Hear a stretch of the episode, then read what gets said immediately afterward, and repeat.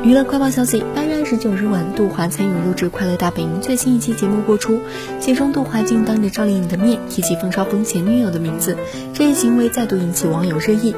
杜华代表公司乐华娱乐与赵丽颖代表的合纵传媒进行 PK，节目中有一开放环节，两人需不断向对方撂下狠话，看谁更胜一筹。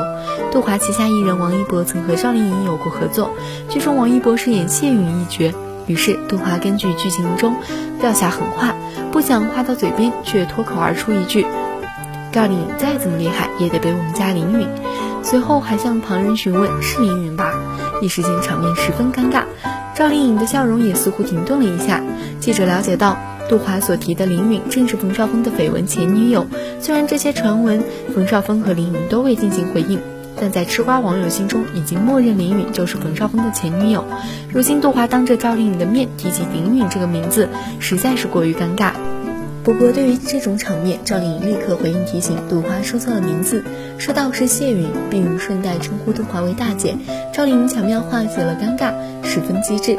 同时，他还称呼杜华为大姐，瞬间让全场气氛再度欢乐，所有人都大笑出声。杜华此次在节目中的行为无疑再度引起争议。作为公司老板，杜华居然不清楚自家艺人在剧中饰演的人物名称。